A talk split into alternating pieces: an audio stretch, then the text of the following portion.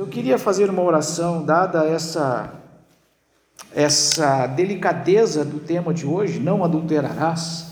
Eu gostaria de orar assim de um modo muito especial, especial eu não sei, diria, mas que Deus realmente hoje de uma forma muito maior do que as anteriores possa abrir o nosso entendimento, que o Espírito Santo possa dar a você a capacidade de prestar atenção no que eu estou falando, não se distrair com absolutamente nada, porque talvez a, a, palavra de hoje não é melhor do que outra, porque é a palavra de Deus, mas dada, como eu disse, a nossa necessidade, eu preciso que Deus, eu preciso, eu espero, eu oro para que Deus, de uma forma muito grande hoje, faça realmente um verdadeiro milagre, principalmente devido à limitação minha de falar e de colocar todas as coisas que a palavra de Deus é, merece ser colocada. Oremos. Senhor, como disse aqui de modo muito especial, muito particular, hoje eu peço que de fato Teu Espírito Santo, no poder de Jesus Cristo, abra realmente o nosso entendimento para que as palavras que eu disser aqui, Senhor, sejam perfeitamente compreendidas, que o Senhor possa tomar meus lábios para que eu não diga nada além daquilo que a tua palavra é, realmente ensina muito menos que eu não diga nada a menos a quem do que o que a tua palavra nos diz. Eu te peço em nome de Jesus, para a glória dele. Amém. Mateus capítulo 5, então, diz assim, a partir do verso 27, perdão, eu não sei se eu disse o endereço completo, mas a partir do verso 27, vocês ouviram o que foi dito, não cometa adultério. Eu, porém, lhes digo: todo o que olhar para uma mulher com intenção impura já cometeu adultério com ela no coração.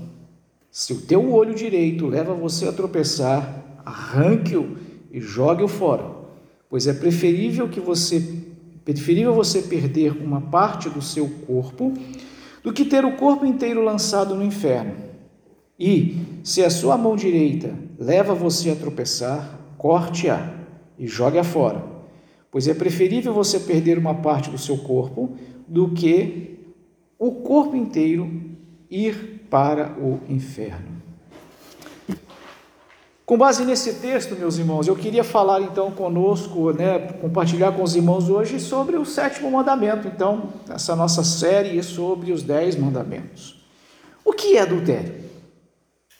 Talvez muitos diriam que é uma pessoa casada ter relações sexuais físicas com outra pessoa. Bem, errado. Quer dizer, tá certo. Contudo, não é só isso.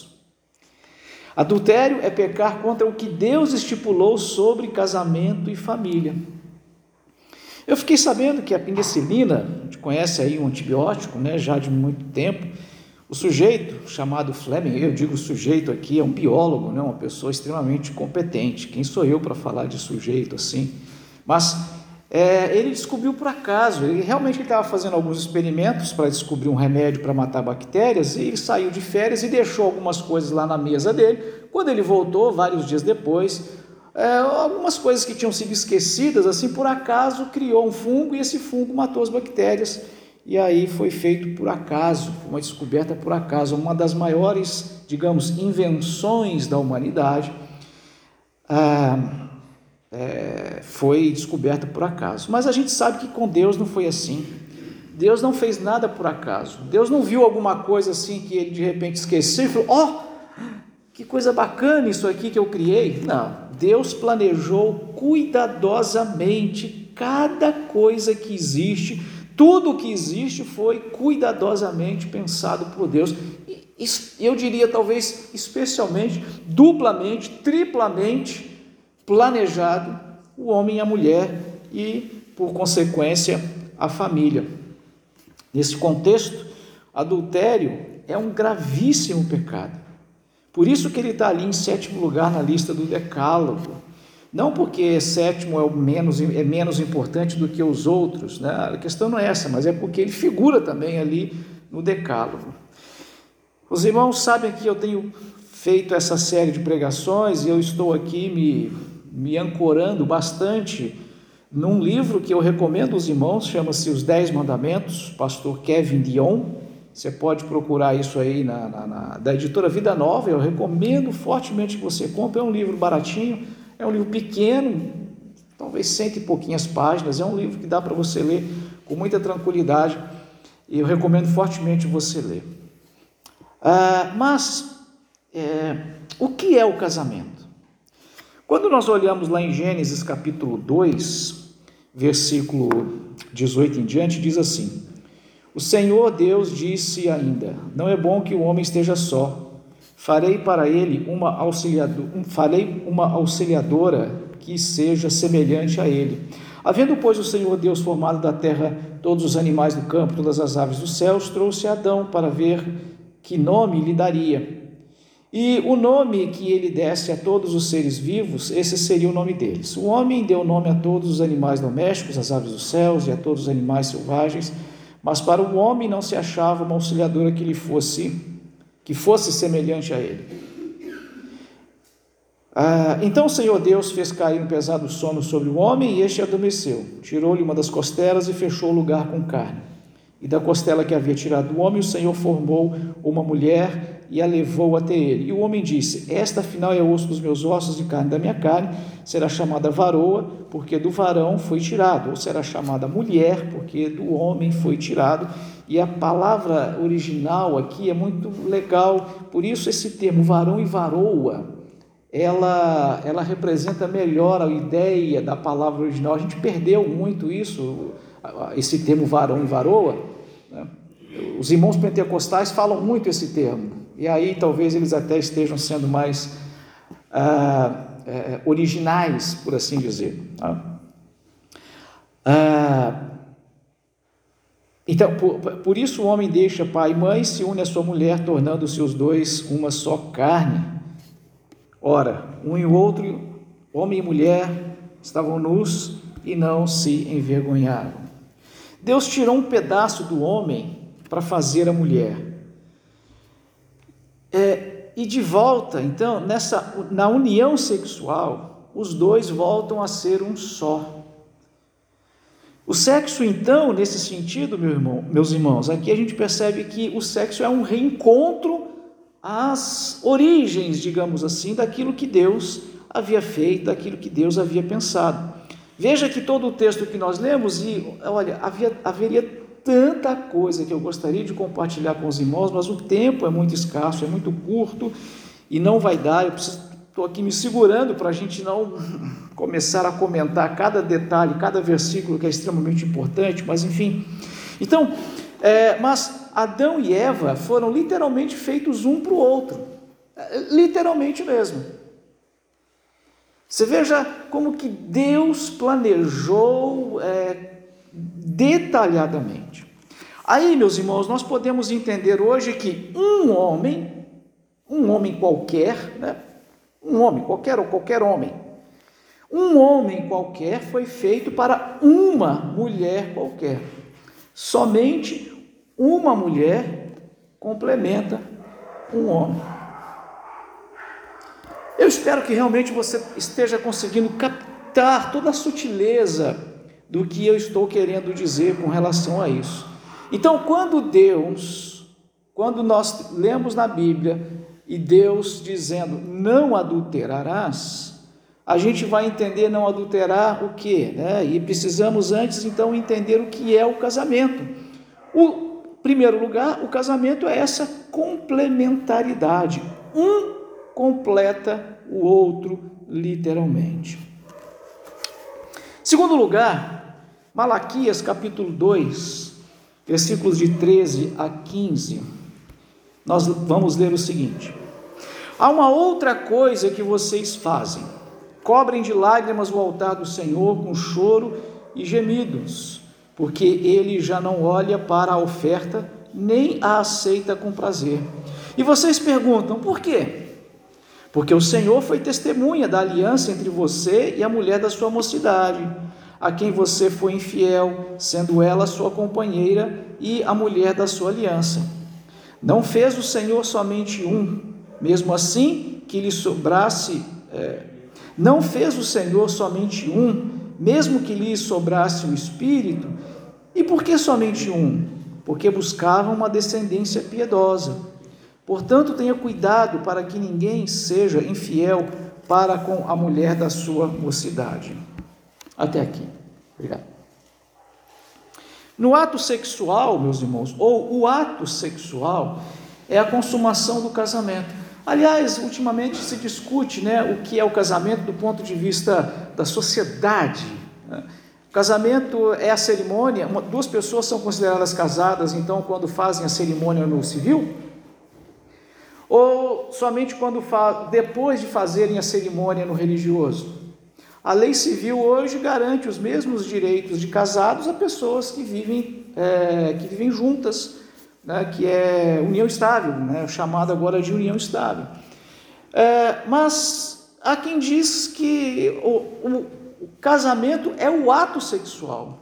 Por isso, a gente via no passado, quando dois jovens tinham relações sexuais, os pais obrigavam a casar, agora tem que casar esse com esse, ainda que aquilo tinha, tivesse sido uma coisa muito fortuita, porque aquilo ali já era considerado casamento. Na verdade, a Igreja Católica é muito rigorosa em algumas coisas, e, e é, volto a dizer, meus irmãos, é, nós protestantes, reformados, enfim, né, sei lá que nome a gente dá, que rótulo a gente dá, a gente jogou muita coisa da tradição fora quando houve a reforma e boa tradição a gente deixou só com os católicos, então eles acabaram ficando ali com parte do filé e a gente jogou fora. Eu digo, eu digo a gente, os reformadores, né, e esses cabeças aí do passado, eles jogaram fora, porque queriam protestar contra os desvios que a Igreja Católica fez nas imagens, na missa, na transubstanciação e essa coisa toda, isso sim tinha que ser jogado fora, jogado fora do ponto de vista da gente não aceitar essas doutrinas, né? não estou aqui querendo diminuir os católicos, não. É, mas, é, quando a gente jogou isso fora, jogou também boa tradição. Ah, eles fazem, então eu não vou fazer isso. Aí virou também uma querelazinha política, né? A gente vê hoje que a gente tem essa questão política aí, um fala uma coisa, o outro fala o contrário, só porque o outro falou um, o outro fala outro. Aconteceu isso também. E, ah, mas se num casamento não há relação sexual, então aquele casamento é considerado nulo, ainda que ele tenha sido feito no cartório, tenha sido feito. É, é uma coisa muito rara de acontecer, né? mas ah, por algumas razões até talvez poderia acontecer. A pessoa faz o casamento no civil, faz o casamento religioso, mas elas não têm relação sexual. Portanto, aquele casamento é considerado nulo, as duas pessoas são consideradas. Isso no direito católico funciona assim também. Por quê? Por causa do entendimento que casamento é a consumação, o casamento, é, é, é o, perdão, o ato sexual é que é a consumação do casamento. Então, nesse sentido, quando o pastor está ali diante de uma cerimônia de casamento, ou mesmo uma outra autoridade que esteja celebrando um outro casamento, quando ele diz o noivo pode beijar a noiva, ali, simbolicamente, é, porque relação sexual é um, uma coisa privada, é óbvio, tá? mas simbolicamente ali o noivo beija a noiva simbolizando ali é, que estão selando o casamento. Depois, de maneira privada, isso é feito na lua de mel, na relação sexual. E essa essência, ou a essência desta união, é a geração de filhos. Porque, como acabamos de ler aqui em Malaquias, o, a união de um homem com uma mulher tem um objetivo planejado intencionalmente, de maneira muito especial por Deus, para que fosse gerada uma descendência. Por isso Deus disse lá atrás: crescei-vos e multiplicai-vos. Não querer ter filhos ou trabalhar para não ter filhos a menos que seja para que a vida seja dedicada a Deus, como é aquele celibatário que uma pessoa faz com um voto, eu quero dedicar a minha vida, a minha solteirice, vamos dizer assim, é para Deus, a menos que seja isso, esse desejo de não querer ter filhos parece ir, de, é, ir contra aquilo que Deus planejou. Porque Deus está dizendo aqui que o objetivo do, do casamento é ah, para suscitar para Deus descendentes, ou seja, filhos. Ainda que a gente entenda que geração de gerar filhos não é a única, o único propósito do sexo, existem igrejas que acreditam, existem cristãos que acreditam que é isso, relacionamento sexual é só para ter filho. Né? É, mas ainda que esse entendimento ele seja equivocado, a gente poderia dizer que primariamente a relação sexual dentro de um casamento cristão, ela tem que ter esse objetivo. É por isso, de novo, que a Igreja Católica, aí citando novamente os católicos, eles rejeitam toda e qualquer tipo de, é, de, de, atitude né, para não ter filhos. Até a pílula anticoncepcional eles consideram como um pecado. A única que eles aceitam é a abstinência. Ah, fora isso, eles não consideram como certo, porque fere a um propósito divino para com o casal, que é a geração de descendentes, uma descendência piedosa para o Senhor. Porque a princípio, os filhos dos crentes serão crentes. Por isso que Satanás está tentando de todo jeito destruir a família. É, tem um videozinho aí que viralizou, aí eu acredito que todo mundo tem recebido um coral gay que está rodando por aí. Não sei se aquilo é uma montagem, uma deepfake, como se diz aí no inglês, ou se realmente é verdadeiro. Mas eu tenho certeza que há grupos querendo que isso seja muito verdade. Agora, há um princípio teológico também aqui, meus irmãos, que ultrapassa a questão biológica, né? Então, um princípio biológico seria é, o filho de crente se torna crente também, é, será um crente também. Então, uma geração de piedosos, mas há também uma questão teológica. Quando um homem e uma mulher se tornam um no ato sexual, eles estão aí promovendo essa geração piedosa de Deus. Ah, ser um em carne e em espírito também. No ato sexual, a gente tem essa ideia de ser um em carne e em espírito.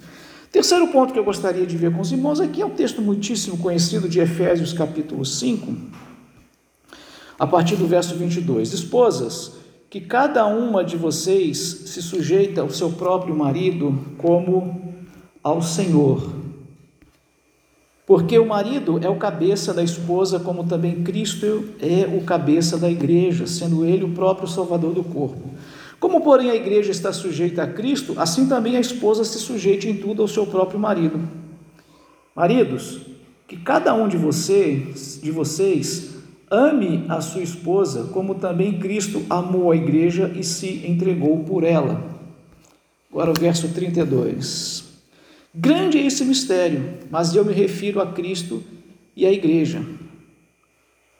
No entanto, também quanto a vocês, que cada um ame a própria esposa como a si mesmo e que cada esposa respeite o marido. Veja, meus irmãos, aqui eu quero citar uma frase literalmente do pastor Jung que diz o seguinte: A união de Cristo e a igreja encontra expressão em um homem e uma mulher, tornando-se uma só carne, o casamento, no casamento cristão. Então, a união de Cristo e a igreja encontra expressão, e aí eu diria até expressão plena, expressão máxima, em um homem e uma mulher, tornando-se uma só carne no casamento cristão. Hebreus 12, 14 diz: Segui a paz com todos e a santificação, santificação sem a qual ninguém verá o Senhor. Capítulo 4 e 5 de Efésios, é, o apóstolo Paulo nos dá o padrão de santidade, é o texto mais extenso das Escrituras que nós temos sobre qual é o padrão de santidade que um crente tem que ter aqui na terra. E acabamos de ler essa porção aí do capítulo 5. É, ali nós é, vemos que esse padrão de santidade, que Efésios capítulo 5, como nós lemos agora, é o padrão de santidade exigido no, no, no, no casamento. E é tão especial, meus irmãos, esse padrão e essa atitude, esse comportamento, que Deus usa como o exemplo máximo, é, como a fotografia. Você já ouviu aquela frase? Uma imagem vale mais que mil palavras? Então a gente poderia descrever padrão, né? se a gente quisesse descrever o seguinte, como que é o relacionamento de Cristo com a igreja? Eu poderia usar aqui um milhão de palavras. Mas se a gente mostrar uma imagem em altíssima resolução, você não precisa de mais nada. Qual é a imagem em alta resolução para o mundo saber como que é o relacionamento da igreja com Cristo? Casamento. Um homem e uma mulher. Em outras palavras, o que o texto está dizendo é o seguinte: olha para o casamento de um homem com uma mulher. Viu? Conhece aquela família ali? Está vendo aquele casal? Está vendo aquela família? Esse é o padrão de relacionamento de Deus entre Jesus e a igreja. Você percebe a seriedade, a grandeza, a importância, a sublimidade que é esse negócio de uma família, um homem e uma mulher, que vivem é, exatamente de acordo com aquilo que deveriam viver. Veja, não é que Deus está falando como que o homem e a mulher têm que ser, é o contrário. Aqui Deus está falando, do jeito que esse homem e essa mulher vivem, é esse o jeito que eu vou, que eu vou me relacionar com a igreja. Aí a gente sente o peso do quanto nós falhamos, do quanto nós erramos, do quanto nós estamos manchando o bom nome do nosso Senhor e Salvador Jesus Cristo, porque nós deveríamos estar espelhando o que tem de mais sublime. Na lógica de Efésios 5, não podemos inserir dois homens e duas mulheres e obter o mesmo mistério. Você veja aqui no capítulo, versículo 32, ele está dizendo: grande é esse mistério. Que mistério? Ele está falando do homem amar a esposa a ponto de se sujeitar, de morrer por ela, e da mulher se sujeitar ao marido e receber e reconhecer a liderança dele. Ele está falando, grande é esse mistério. Mas eu estou me referindo a Cristo e à igreja. Veja que ele está usando um homem e uma mulher. Então, se eu pegar um casal onde tenho dois homens ou duas mulheres, ou três mulheres e um homem, ou um homem e uma, eh, duas, eh, duas mulheres e um homem só, e, enfim, essa coisa toda aí. Deus não usou essa imagem, Deus não usou essa realidade, essa imagem, essa foto para substituir as mil palavras do que, que é o relacionamento entre Cristo e a igreja. O mundo só vai saber como que Cristo se relaciona com a igreja quando um homem e uma mulher estão vivendo um relacionamento é, familiar, um relacionamento conjugal.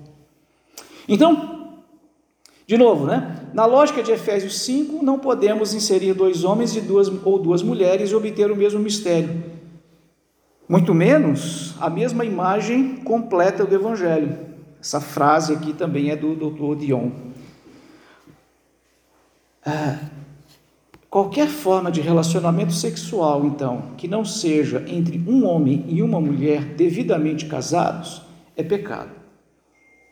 E aí eu, eu reforço a, a, a, ideia, né, reforço o convite, você ler o livro, porque ele vai dizer muitas outras coisas. E eu estou resumindo tudo o que ele está dizendo aqui nisso.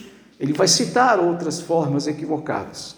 E aí eu já disse: qualquer forma de relacionamento sexual que não seja entre um homem e uma mulher devidamente casados é pecado. E o que nós estamos vendo hoje, meus irmãos, então, é um ataque violento e apelos assim extremamente convincentes, eu poderia usar esse esse termo agora, extremamente convincentes para que a gente de fato aceite outras formas que são contrários aqui à palavra de Deus. Vimos aqui que o adultério é um atentado contra o casamento que Deus planejou cuidadosamente. Todavia, meus irmãos, isso aqui não se restringe única e exclusivamente a um ato sexual de uma pessoa casada com outra que não seja o seu cônjuge. Como eu disse, é uma relação sexual, a relação física, né? a relação sexual de uma pessoa casada com outra que não seja o seu cônjuge, isso é adultério. Essa aí talvez seja a expressão máxima do que seja o adultério. Mas quando a gente viu lá então em Jesus, texto que nós lemos, Mateus capítulo 5, de 27 a 30, a intenção cobiçosa de praticar o pecado já é considerada a quebra do sétimo mandamento.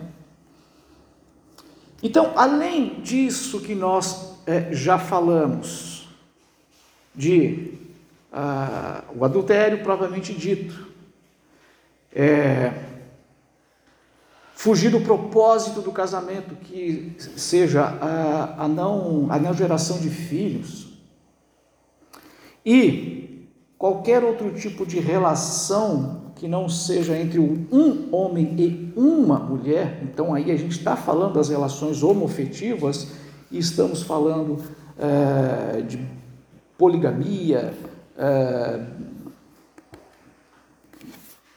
sexo com animais, sexo virtual, esse pela internet, a pornografia, é, masturbação, é, sexo com, com, com, pessoas mortas, é, para não dizer né, a pedofilia, enfim, todas essas outras coisas. A gente nem tem tempo para comentar sobre elas, porque já dissemos aqui o que, que é o padrão, a verdade. Mas Jesus então está ampliando que a simples, né, a, a, cobiça de praticar já é considerada a quebra do sétimo mandamento. Veja, meus irmãos, é, quando a gente está falando, quando, quando Jesus está falando aqui dessa cobiça, ele está falando mesmo desse planejamento, dessa conspiração, ele está falando ah, dessas atitudes em que a pessoa tem, talvez uma questão exatamente fortuita, né? como a gente diz, como alguém já disse às vezes uma frase, eu não posso impedir que um pássaro voe sobre a minha cabeça, mas eu posso impedir que ele faça um ninho na minha cabeça. É, é claro, você sabe, essas questões, como eu disse, são, são, são complicadas, são delicadas. A gente percebe aqui que o texto Jesus está se referindo aos homens, né? A, gente já ouviu falar aquela coisa de uma maneira muito simples, muito, muito comum, né? é que o homem é vulnerável no olhar e a mulher no ouvir, ou uma variação desse tipo de, de, de, de definição com relação à questão das tentações sexuais. Primeiro, a gente precisa entender que a, a Bíblia fala de que os nossos pecados, é, é, é, o homem peca pelas, pelas concupiscências que tem já dentro de si.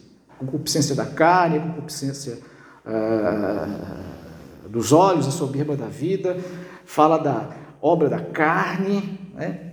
e por isso o Espírito milita contra, ele briga contra a, a carne para que a gente não faça aquilo que a gente deve querer fazer. Agora, um novo, um novo nascido, aquele que nasceu de novo, que tem o Espírito, o Espírito fala: faça aquilo que é direito, siga, faça, pratique a santidade. E a carne está lá, não, faz isso não, faz isso, aquilo outro, aquilo outro. É, tem essa questão.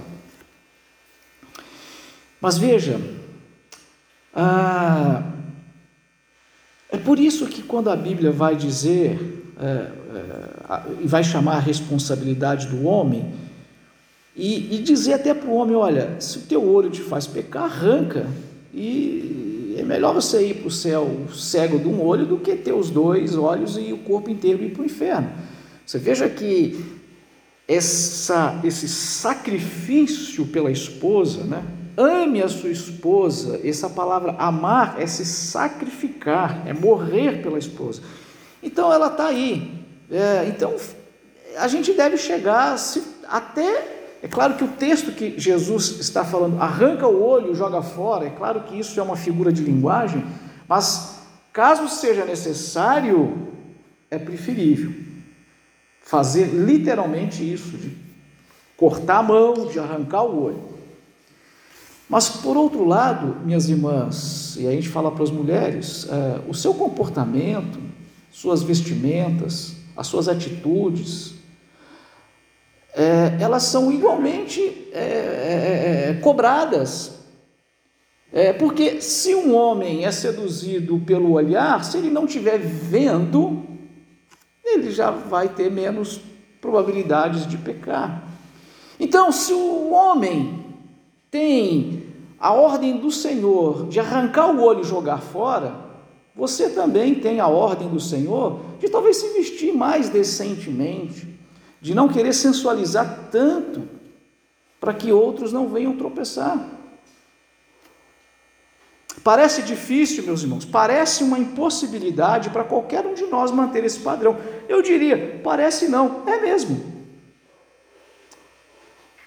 Entretanto, nós temos a promessa de Deus de nos enviar a plenitude do Espírito. De fato, Ele já enviou. Se você é um crente nascido de novo, se você realmente é crente, nasceu de novo em Cristo Jesus, você já foi mergulhado, batizado no Espírito Santo mas recebereis poder ao descer sobre vós o Espírito Santo, para ser testemunha. E eu já disse isso outras vezes, a palavra testemunha, ela tem dois significados no português. A palavra original, ela tem dois significados no grego. A gente traduz por testemunha, mas a palavra original, ela pode significar testemunha mesmo. Tá? Você vai ser testemunha de um crime, você vai ser testemunha de alguém que está indo para a justiça mas ela também tem o significado de mártir. A palavra no grego é uma só. Então eu poderia traduzir tanto, mas sereis minhas testemunhas, ou seja, pregar o evangelho, falar de Jesus, conta a benção, irmão, aí você conta a benção. Mas eu poderia dizer, mas serão, sereis meus mártires, tanto em Jerusalém quanto em toda a Judéia, Samaria, até os confins da terra. Ou seja, sofrer por amor a Cristo. Puxa, mas né? Senhor, eu gosto tanto de passear, de ficar olhando, homem, né? Vendo isso, vendo aquilo e tal. Olha, não é isso, né? Mas é... seja mártir para Jesus. Sofra, arranca os olhos. Ah, mas eu gosto tanto de me vestir bonita, de não sei o quê, de usar isso, usar aquilo. Seja mártir, seja uma mártir para Jesus. Vai sofrer, vai doer, pô, eu vou abrir mão desses prazeres por Jesus Cristo.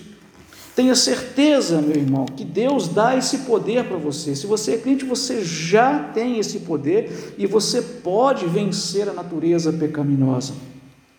Queria dizer aqui para todos aqueles que estão passando por lutas com relação a isso, seja no adultério, conforme vimos aqui, seja é, nas outras questões é, que a gente acabou de ver, e que provavelmente você vai querer ouvir essa mensagem de novo, provavelmente você vai querer comprar o livro do pastor Jung e fazer a leitura é, desse capítulo com mais delicadeza, com mais dedicação, eu tenho certeza disso. Então, se você está passando por. E ali ele dá muitos conselhos, muito maiores, que tem muito mais tempo, que a gente hoje não poderia até é, vencer aqui e falar tudo isso. Mas eu queria dizer: olha, há esperança para você. Se você precisar de conselhos, busque conselhos. Talvez não queira buscar comigo, mas queira buscar com outra pessoa. Ótimo, eu me coloco à sua disposição aqui. Se você for homem, se você for mulher, ou você venha com a sua esposa, né, aliás, com seu esposo, se você for mulher, ou você venha com, com seu esposo e a gente conversa juntos, né? ou eu tenho certeza, louvado seja Deus pela minha esposa, ela pode ouvir você primeiro e depois é, a gente pode fazer os, o, o, outras orientações, porque há que se ter muito critério aqui nessas questões, mas se você decide procurar outra pessoa, primeiro você tem que investigar a vida dessa outra pessoa. Ela tem um casamento sólido, sadio, que é padrão bíblico, porque se ela não tem, ela não vai te aconselhar direito, você pode ter certeza disso. É uma pessoa madura, uma pessoa que tem bom, bom testemunho, então, sinta-se à vontade para isso. Mas você pode se apegar à palavra de Deus. Há muitas promessas e há muitos textos na palavra de Deus. Né? Deus não nos deixa ter, ser tentado além daquilo que nós podemos alcançar. A palavra de Deus diz que Jesus nos ama, a palavra de Deus nos diz que Jesus perdoa todos os nossos pecados, Ele é fiel e justo para perdoar os nossos pecados. Claro que a palavra de Deus nos consola e nos dá esse conforto. Há muito tempo atrás, mesmo, aliás, há muito tempo atrás, nem tanto assim, acho que foi em 2009, 2010, eu escrevi, eu, tinha, eu sempre tive site, algumas coisinhas, e eu escrevi uma crônica. Naquela época eu estava querendo escrever crônicas. Né? Eu tinha acabado de escrever um livro há pouco tempo, e estava escrevendo umas crônicas e coloquei umas crônicas, e eu escrevi uma crônica assim, pastor, eu sou gay.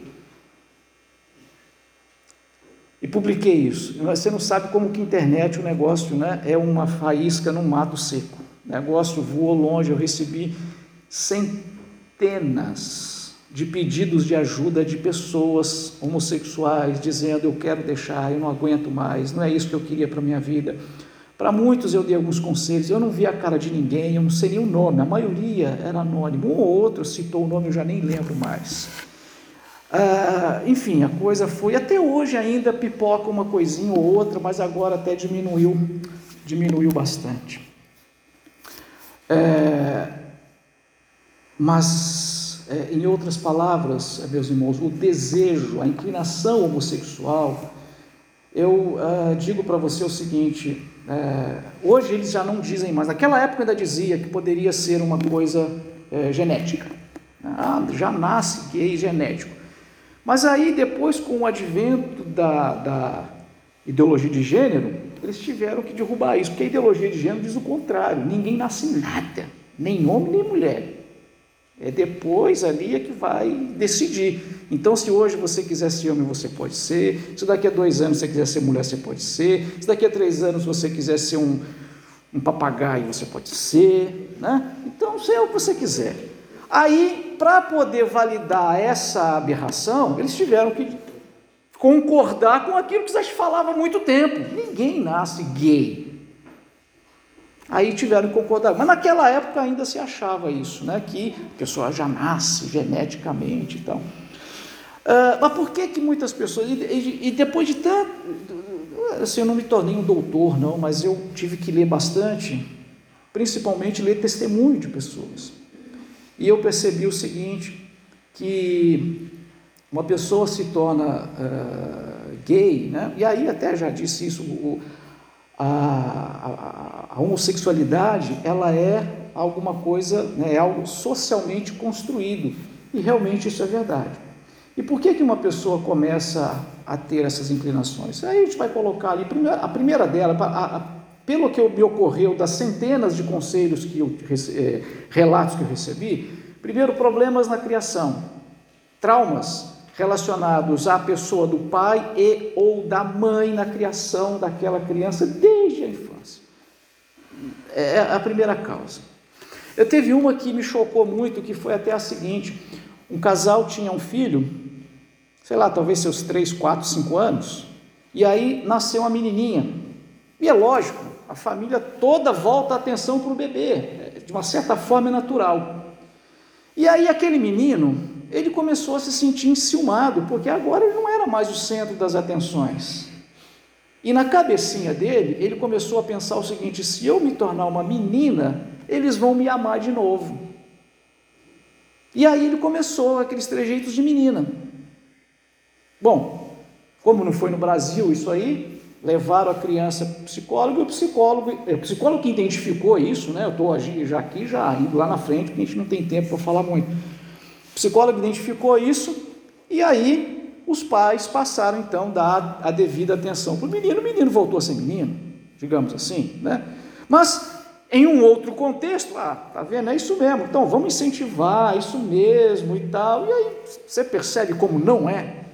Então a gente tem problema de, de, de traumas de criação, a gente tem problema de abuso. E meus irmãos, todo abuso de criança ele não é, na maioria das vezes, ele não é violento, ele é muito carinhoso. Principalmente criança que não recebe carinho de pai e mãe. Aí o outro abusador faz isso. Você não imagina os relatos que eu ouvi de meninos. Você não consegue imaginar. Bom, mas eu preciso encerrar por aqui para dizer o seguinte: não é algo. Então, se a pessoa tem esse problema, então está hoje, às vezes está com 20, 30, 40, 50 anos, ela viveu essa vida. E como que desfaz isso? Não desfaz de uma hora para outra. É óbvio que não. Mas a Bíblia tem respostas para isso. A primeira coisa que a pessoa que a pessoa que tem problemas nessa área precisa admitir é que o relacionamento homossexual não é algo que a palavra de Deus concorda. Não é possível manter um relacionamento, um casamento homoafetivo dentro dos padrões bíblicos. Não é. Agora, isso não significa que a gente vai matar o homossexual, que a gente vai odiar, que a gente vai repudiar, que a gente vai ridicularizar. Claro que não. São pessoas que precisam da nossa atenção, do nosso carinho, do nosso amor, da nossa dedicação e de ensinar o que a Bíblia diz e dizer: Deus ama você e Deus tem respostas para você. Eu falei isso com vários, vários deles, ainda que ainda naquela época a gente usava e-mail, não era, não existia nem WhatsApp. A gente falava por e-mail. Então, Uh, e recebi muitos testemunhos, recebi respostas de alguns que me responderam: olha, estou conseguindo isso, estou conseguindo aquilo, estou indo assim, estou indo bem, papapá, tal. Né? Mas enfim. Então, é, como eu disse, se o, e se o seu problema, se a sua luta, se a sua dificuldade está sendo outra, né? de fato, então a primeira coisa é precisar aceitar Jesus como Salvador e Senhor. Se ainda não fez isso, mas se já fez, confiar que Ele ama e perdoa todo e qualquer pecado, desde que haja um sincero arrependimento e disposição de abandonar o erro. Nós precisamos reconhecer que somos pecadores. Pecado é pecado. Somos pecadores. Meu pecado é pecado. Não importa o que eu sinta, mas sim o que a Bíblia diz que é. Oremos, meus irmãos.